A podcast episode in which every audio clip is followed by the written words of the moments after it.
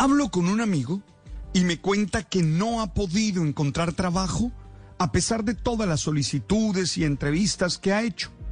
Lo dice casi que con angustia. Imagino que no solo las limitaciones de no tener los recursos necesarios para vivir dignamente, sino también el no sentir que se está realizando en sus deseos más intensos e internos y las habilidades desarrolladas le generan esas emociones de tensión y preocupación. Me quedo con esa imagen y a la vez leo la noticia.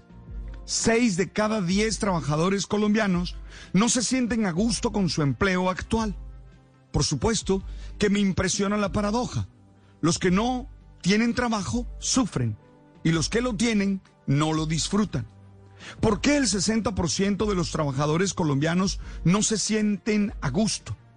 El último sondeo del índice de felicidad organizacional de Iberoamérica pone en primer lugar las afectaciones ocasionadas por la pandemia.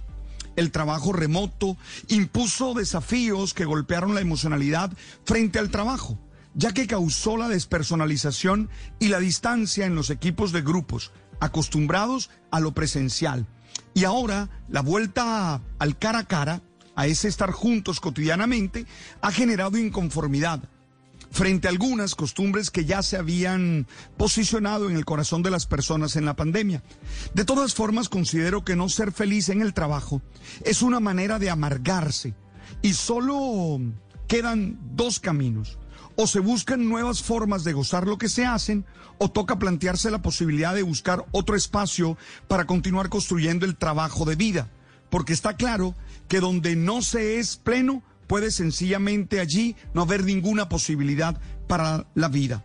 Una de las causas es que tal vez la oportunidad de compartir experiencias de trabajo con los demás nos ayuda a mejorar en nuestras experiencias. Por supuesto que además se requieren jefes que entiendan el mundo de los empleados para saberlos dirigir y motivar a dar lo mejor. Algunos métodos agresivos del pasado no solo desmotivan, sino que causan heridas indelebles en las personas. Oye, necesitamos seres felices y eso hará que sean muy productivos.